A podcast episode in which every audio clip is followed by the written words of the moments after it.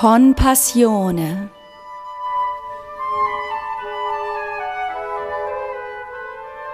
Folge 7. Was es bedeutet, wenn Form und Inhalt einander durchdringen, wie es klingt, wenn die Welt stillsteht und welches Konzert das erste war, das Lara Fenghaus je besuchte.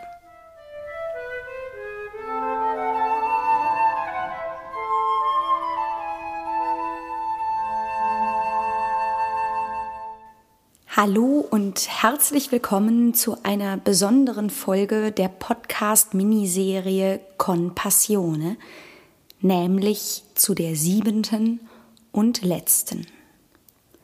Mein Name ist Lara Fenghaus. Ich habe diesen Podcast initiiert und in dieser abschließenden Folge werde ich euch heute, wenn ihr mögt, auf die Reise meiner eigenen Gedanken ausgehend von einer Arie aus Bachs Johannespassion mitnehmen. Vor ein paar Wochen, es war Anfang Februar, begegnete mir auf Facebook ein Beitrag von einer Bielefelder Stadträtin. Es handelte sich um ein Spiel, derlei gibt es auf Facebook öfter, welches zum Inhalt hatte, etwas über das eigene Verhalten als Konzertbesucher aufzuschreiben.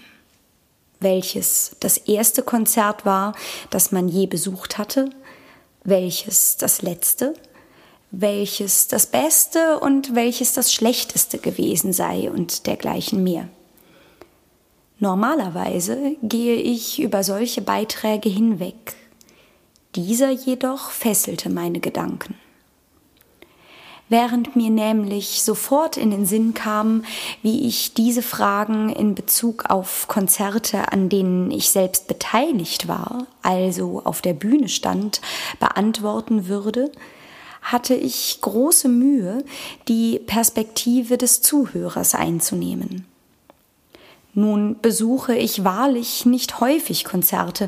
Zum einen, weil ich häufig dann, wenn Konzerte gegeben werden, selbst auf der Bühne stehe, zum anderen, weil es Zeit und Geld kostet und es mir an beidem in der Regel mangelt.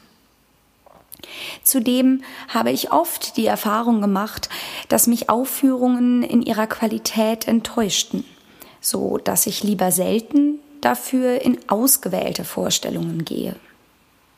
Das ist die Krux des Künstlers. Man ist nicht nur mit sich selbst, sondern auch mit den Kollegen selten zufrieden, weil die Maßstäbe, die die Kompositionen selbst sich setzen, ihnen immanent sind, in den Himmel wachsen. Noch viele Tage nachdem ich diesen Beitrag gelesen hatte, dachte ich über ihn nach. Denn ich konnte mich insbesondere an mein erstes Konzert nicht erinnern. Die Stadträtin hatte eine Popgruppe genannt. Sicher konnte ich sein, dass mein erstes Konzert ein klassisches war. Aber wann? Und wo? Und mit welchem Programm? Als ich die Stücke für diesen Podcast auswählte und sie zu proben begann, fiel es mir so dann wie Schuppen von den Augen. Ich konnte mich wieder erinnern.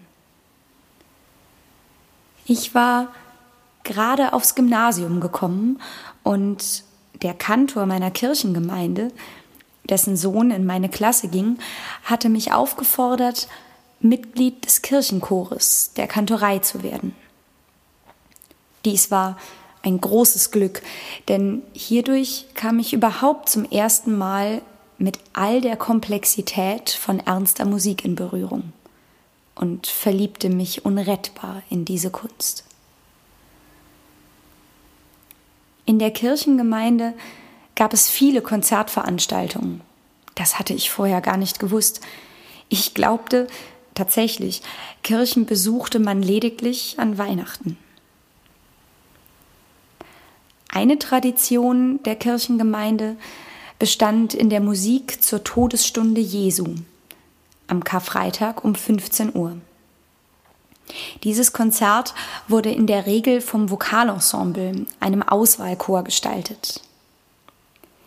In eben jenem Jahr, als ich die Kirchenmusik aus dem Chor heraus zu entdecken begann, stand die Johannespassion von Bach auf dem Programm dieses Karfreitagskonzertes. Und der Kantor, Martin Hoffmann, bot mir eine Freikarte an. Ich wusste überhaupt nicht, was mich erwarten würde. Aber ich ging an diesem Karfreitag und ich erinnere mich gut, dass es ein sehr warmer, sonniger Tag war und ich ein relativ kurzes Kleid trug. Ähm, ich ging in die Kirche und hörte zum ersten Mal ein Oratorium und erlebte zum ersten Mal eine solche Aufführung. Ich war allein, mich hat niemand begleitet von meinen Eltern oder so. Ich muss zwölf gewesen sein, wenn ich das so rekonstruiere. Und ehrlicherweise erinnere ich mich an nicht viel. Ich erinnere mich an den Evangelisten, einen Tenor, der sehr groß und stattlich war und eine sehr hohe, leise, kleine Stimme hatte. Und ich empfand eine ungeheure Diskrepanz zwischen dem, wie er aussah und dem, was er sang. Das ist mir hängen geblieben und die Begeisterung, die Martin Hoffmann ausstrahlte beim Dirigieren, beim Leiten dieser Aufführung. Das weiß ich auch noch genau. Ja, und heute? Heute ist wieder ein Karfreitag, viele Jahre später, und ich singe eine Arie aus eben dieser Johannespassion. Zerfließe mein Herze ist eine Arie, die mich jedes Mal, wenn ich sie wieder hervornehme und beginne zu üben, unglaublich beeindruckt. Ich krieg, ich krieg Gänsehaut, mir stellen sich wirklich die Haare auf den Armen auf, wenn ich den Mittelteil dieser Arie singe. Für Karfreitag ist es für mich das passendste Stück, denn es heißt dort, dein Jesus ist tot. Das ist für mich die zentrale Aussage von Karfreitag, wenn nicht gar die zentrale Aussage des Christentums überhaupt. Aber hören wir uns zunächst den Text an, den Tuba Jalish Khan mal wieder für uns eingesprochen hat. Zerfließe mein Herze. Zerfließe, mein Herze, in Fluten der Zehren, dem Höchsten zu Ehren. Erzähle der Welt und dem Himmel die Not. Dein Jesus ist tot.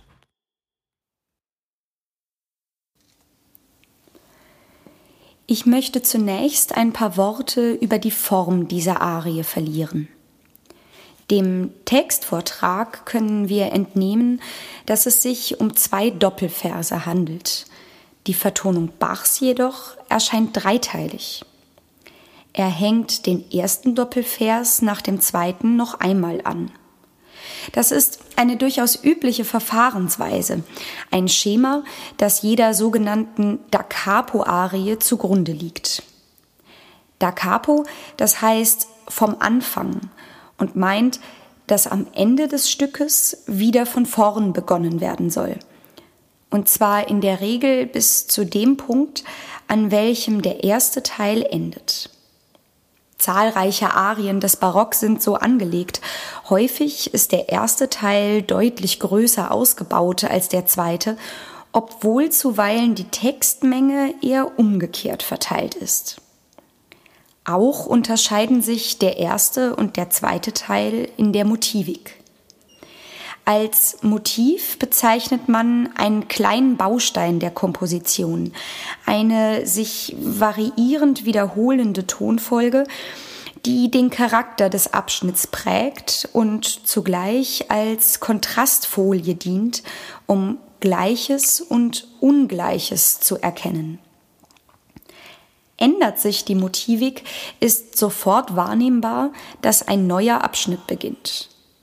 So viel zur Theorie. Betrachten wir nun diese Arie, um die es heute geht, so werden wir beim Versuch, dieses Schema anzuwenden, stutzig. Betrachten wir den Notentext, sehen wir sogleich, dass am Ende des zweiten Teils nicht da capo steht und zurückgeblättert werden soll, sondern die Komposition fortgesetzt wird. Zwar sehen und hören wir etwas, das wie ein von vorn erscheint, doch ist gleich nachdem die Gesangsstimme den ersten Vers vorgetragen hat, eine deutlich kürzere Pause wahrzunehmen als im Anfangsteil. Das Da Capo ist auskomponiert und somit ist der dritte Teil nicht die Wiederholung des ersten. Teil 1 und 3 sind nicht identisch. Nennen wir den ersten Teil A, so muss der dritte A' heißen. Richten wir unseren Blick nun auf die Motivik, so stutzen wir erneut. Im Übergang vom ersten zum zweiten Teil erklingt fünf Takte, bevor die Sängerin einsetzt, motivisch genau das gleiche wie im A-Teil vor ihrem ersten Einsatz. Einzig die Tonart hat sich verändert. Kadenzierten diese Takte im ersten Teil noch nach F-Moll, so sind wir nun in C-Moll angelangt. Ich selbst, das gestehe ich offen, kann diese Veränderung der Tonart nicht hörend wahrnehmen. Ich weiß, dass auch dies ein übliches Verfahren ist, in die sogenannte Oberquint, also die Quinte oberhalb der Ausgangstonart, zu modulieren. Doch hörend dominiert für mich der Eindruck des unveränderten Motivs. Und auch die Gesangsstimme bringt motivisch nichts Neues. Der Text ändert sich, doch darüber hinaus erscheint alles wie zuvor. Ich beschränke mich hier auf diese beiden formalen Aspekte. Die großformale Anlage, die kein echtes Da Capo ist, und die sich nicht verändernde Motivik. Viele weitere Aspekte könnten in einer Analyse des Notentextes aufgefunden werden, doch ich möchte bei dem verbleiben, was mir hörend leicht nachvollziehbar scheint. Erläutert habe ich, welches Schema zu erwarten gewesen wäre. Doch wozu braucht es dieses Schema, wenn die Arie ihm doch nicht entspricht? Ehrlich gesagt glaube ich, dass es kaum eine qualitativ außergewöhnliche Komposition gibt, die einem der Schemata, die man in der sogenannten Formenlehre lernt, entspricht. Ich habe mich mal in den Kompositionen Beethovens auf die Suche nach der Sonaten-Hauptsatzform begeben, weil ich sie daran beispielhaft demonstrieren wollte. Und ich scheiterte. Ich konnte kein solches Werk finden. Wozu taugt dann ein solches Schema? Meine Antwort auf diese Frage lautet zur Erkenntnis und zur Kommunikation. Nikolaus von Kues, ein Philosoph und Theologe des 15. Jahrhunderts, schreibt in seinem Trialogus de Possest, ich zitiere, Erkennen ist ähnlich machen und das Erkennbare an sich selbst, das heißt vernunfthaft messen. Wenn ich eben davon sprach, dass ich die Veränderung der Tonart rein hörend nicht wahrnehmen kann und nur durch Studium des Notentextes ihrer gewahr werde, so weist dies auf eine der Musik unter den Künsten eigene Besonderheit. Lesen wir ein Gedicht oder einen Roman, so können wir das Werk in seinen Worten und mit den Augen erfassen. Es gibt womöglich gar eine haptische Wahrnehmung durch das Blättern im Buch. Wir können bei einem Vers verweilen, ein Kapitel zurück oder vorausblättern, ganz wie es uns beliebt. Einem Gemälde können wir stundenlang gegenüberstehen, bis wir glauben, jedes einzelne Fleckchen auf der Leinwand ergründet zu haben. Die Musik jedoch verläuft unentrinnbar in der Zeit. Sie beginnt an einem bestimmten Punkt, läuft ab und endet. Verweilen, zurücksehen, vorausgehen ist unmöglich. Ihre Wahrnehmung kann, gehen wir zunächst davon aus, nicht mit der Partitur auf den Knien, wie es Theodor Adorno empfahl, im Konzert zu sitzen, ausschließlich über das Gehör erfolgen. Ein Festhalten an optischen Parametern ist ebenfalls ausgeschlossen. Wie können wir das, was wir hören, überhaupt begreifen? In der Lösung dieses Problems liegt der Grund für formale Strukturen. Sie, die Schemata sind es, die das Auffassen von Musik erleichtern. Erkennen ist ähnlich machen. Indem wir das, was wir hören, mit dem Schema, das wir kennen, vergleichen, machen wir die Arie dem Schema ähnlich und erkennen die Abweichungen. Viel liegt in diesem Prinzip begründet, Schon die Etablierung eines Motivs und seine Veränderung folgt dieser Erkenntnistheorie. Zudem schürt das Schema eine Erwartung, die sodann erfüllt oder durchbrochen werden kann. Und das Verhältnis der Erwartung zur realen Erscheinung bietet wiederum ein Ausdrucksspektrum an Möglichkeiten. Der zweite Teil meiner Antwort auf die Frage, wozu das Schema diene, lautete Kommunikation. Von Victor Hugo, dem Dichter der Verse des Liedes unserer fünften Folge, stammt das Zitat Die Musik drückt das aus, was nicht gesagt werden kann und worüber zu schweigen unmöglich ist. Wenn die Musik das Unsagbare sagt, so können wir uns darüber nur in der Form des Sagbaren austauschen. Wir brauchen Begriffe, um uns darüber zu verständigen, was die Musik uns sagt. Dieser Podcast lebt davon, dass wir über Musik reden. Und im Übrigen benötigt es auch Begriffe, um sich im ganz praktischen Musikeralltag, also der Probe oder dem Unterricht, darüber zu verständigen, wo man beispielsweise anfängt. Ich brauche eine Unterteilung des Werkes, wenn mir mein Pianist sagen will, an welcher Stelle wir nicht gut zusammen sind oder ich einen falschen Ton gesungen habe. Die Töne selbst wiederholen sich häufig, der Text ebenso.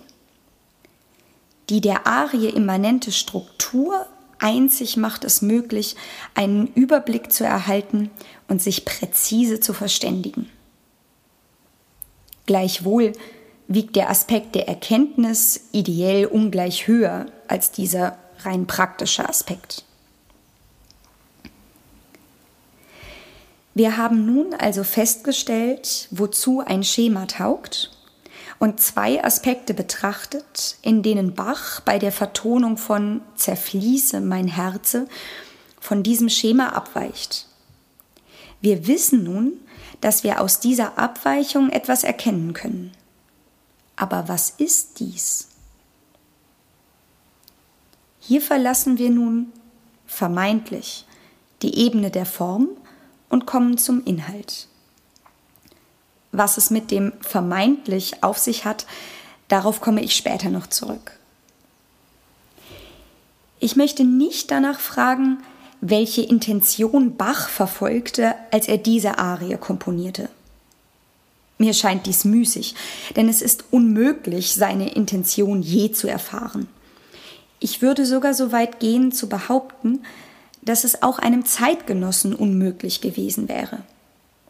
Es geht nicht darum, was Bach sagen wollte.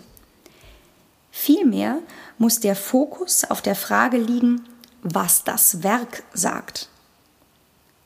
Das kompositorische Verfahren, das, was das Werk mir sagt, bedingen, steht wiederum außer Frage. Wenn ich mit dieser Arie beginne, sie zum Üben nach längerer Zeit hervornehme, erscheint mir gerade der Anfangsteil, Teil A, recht sachlich. Hier ist die Motivik, dieses Duett von Flöte und Englischhorn, die ganze Zeit stabil. Es ist immer diese Bewegung vom, vom Anfang des Taktes weg, aufschwingend und wieder zurückschwingend. Und die bleibt auch im Mittelteil. Doch die Gesangsstimme sagt was ganz anderes. Die sagt, erzähle der Welt und dem Himmel die Not, dein Jesus ist tot. Und in dem Moment, wo die Sängerin ausspricht, dein Jesus ist tot, bleibt alles stehen. Die Welt hört auf, sich zu drehen. Es spielt keiner mehr, es singt keiner mehr, es ist nichts. Dein Jesus ist tot. Die Welt hält den Atem an. Wie kann sie wieder beginnen, sich zu drehen? Wie kann es weitergehen? Und nach diesem Innehalten fängt das Instrumentalensemble, fangen Cello, Englischhorn und Flöte genau an wie am Anfang, wie von vorn. Und ich als Sängerin stehe kopfschüttelnd da. Und Bach legt mir in den Mund, was ich sagen und empfinden soll. Er lässt mich an einer anderen Stelle als sonst in diesem Motivik dazwischenfahren, als wollte er sagen, als wollte er ausdrücken, mein Gott, habt ihr es nicht begriffen, habt ihr es nicht gehört? Dein Jesus ist tot. Darum, das der Welt zu erzählen, geht es gar nicht mehr. Es konzentriert sich alles auf diesen Satz. Dein Jesus ist tot. Tot. Tot. Und wieder. Alles kommt zum Erliegen. Stille tritt ein.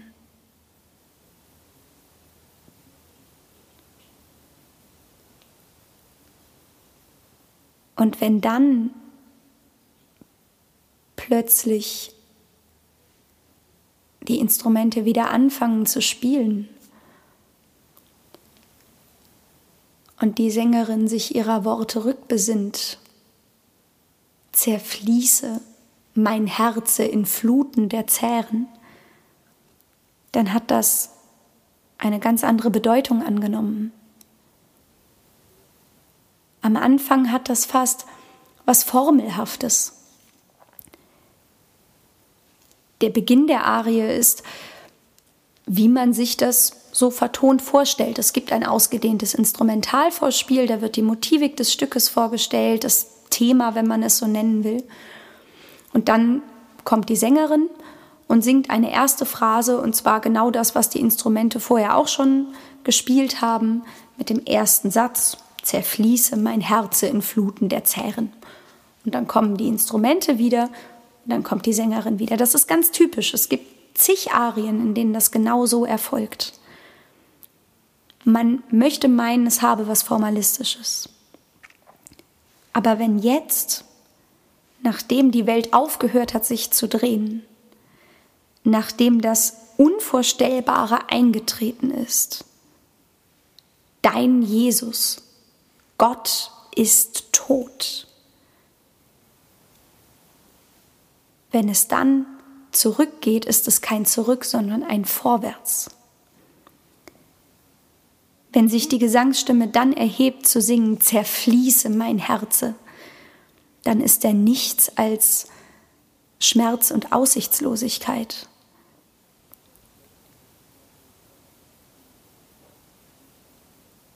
Und genau dieser Schmerz, genau diese Aussichtslosigkeit, die Fluten der Zähren,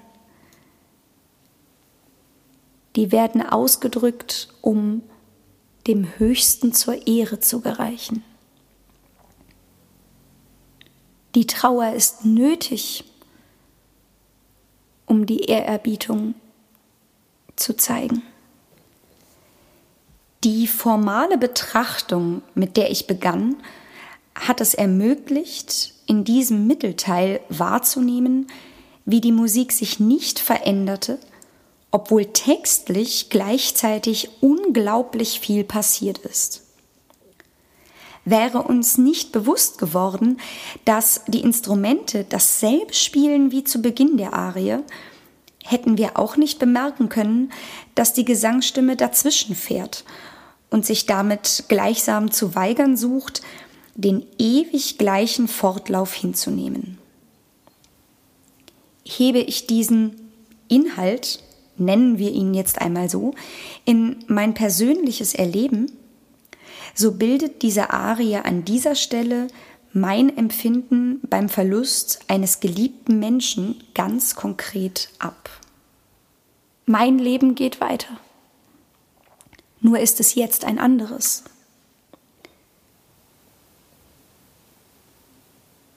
Dieser Tod am Kreuz markiert den Punkt, ab dem mein Leben, unser Leben nicht mehr dasselbe ist wie vorher. Wenn ich das auf den Verlust eines geliebten Menschen übertrage, dann ist das für mein Trauerempfinden genau das, was da passiert. Da wird jemand neben mir aus dem Leben gerissen und trotzdem geht es einfach weiter. Die Sonne geht unter, die Sonne geht auf. Ich muss arbeiten, ich muss üben. Auf den Montag folgt der Dienstag, auf den Dienstag der Mittwoch. Es geht einfach weiter. Aber nichts ist, wie es war.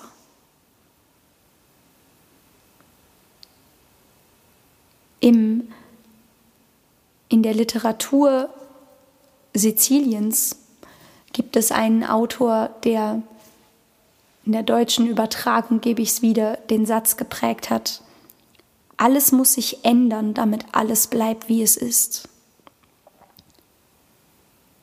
Genau das ist das Erleben.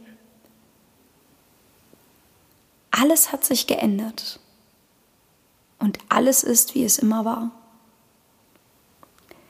Wenn ich das jedoch darauf übertrage, dass nicht einfach nur, was irgendwie die völlig falschen Vokabeln zu sein scheinen, ein geliebter Mensch gestorben ist, sondern Jesus, dein Jesus, dann ist es nicht nur ein Punkt in meinem Leben, an dem sich alles ändert, sondern es ist eine Zeitenwende. Es markiert einen historischen Punkt, an dem alles anders ist. Und für einen gläubigen Christen ist das der Punkt, der alles geändert hat. Es ist der Wendepunkt vom Alten zum Neuen Testament. Es ist nicht die Auferstehung, die das zentrale Moment bildet sondern es ist der Tod am Kreuz. Dass dieser Gott Mensch wird und als Mensch stirbt, frei von Sünde, weil er meine Sünde auf sich nimmt. Das ist das zentrale Motiv. Und von dem Moment an ist nach christlichem Glaubensverständnis die Welt eine andere. Man kann diese Theologie annehmen oder ablehnen. Das steht natürlich jedem frei. Aber ich persönlich kann nicht umhin, diesen Inhalt in dieser Aria auskomponiert zu sehen. Als ich eben andeutete, wie die Wahrnehmung der Form überhaupt erst ihren Inhalt ermöglichte, so tat ich dies, um zu verdeutlichen, wie untrennbar Form und Inhalt miteinander verknüpft sind. Der Inhalt, sei es der einer Komposition im Besonderen oder der eines Kunstwerks im Allgemeinen, kann sich nur durch seine Form konkretisieren. Insofern scheint es auch kaum möglich, beides getrennt voneinander zu betrachten, wenngleich eben dies notwendig ist, um die Untrennbarkeit, mit der beides miteinander verknüpft ist, zu entdecken. Inhalt ohne Form wäre eine blinde Zufälligkeit von Einzelereignissen. Form ohne Inhalt wäre leerer Formalismus. Für Theodor Adorno besteht das Prinzip von Komposition im Austrag der, ich zitiere, Spannung zwischen einem Inhalt, nämlich den musikalischen Einzelgestalten, und einer Form, nämlich ihrer Integration in der Zeit. Dabei, das sagt er etwas später im selben Essay, ist musikalische Form ohne Ähnlichkeit oder Ungleichheit schwer vorstellbar. Denn, und hier schließt sich der Kreis zu Nikolaus von Kues, Erkennen ist ähnlich machen.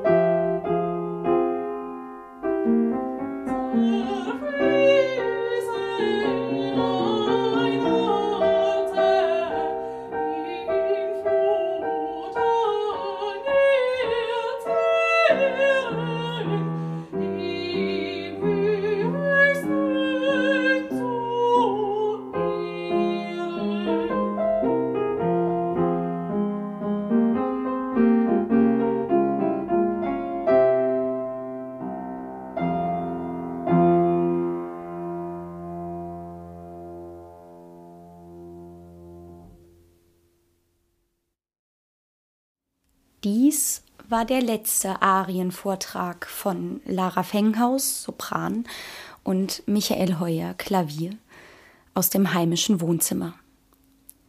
Unsere Podcast-Miniserie Con Passione ist an ihrem Ende angelangt.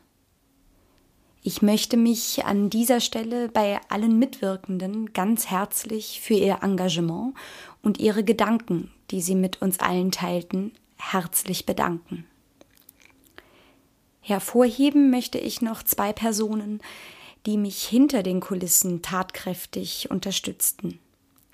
Mein inniger Dank gilt Ulrike Lechtermann für ihre wunderbaren Grafiken und Morgan Belle für die technische Unterstützung. Vor allem aber möchte ich bei euch, unseren Zuhörern, bedanken. Ich hoffe, dass euch dieser Spaziergang durch die Passionszeit ebenso viel Freude bereitet hat wie uns und dass ihr einige inspirierende Gedanken mitnehmen und weiterspinnen konntet. Wenn dem so ist, wenn euch dieser Podcast gefallen hat, so bitte ich euch, ihn auch jetzt noch weiter zu empfehlen.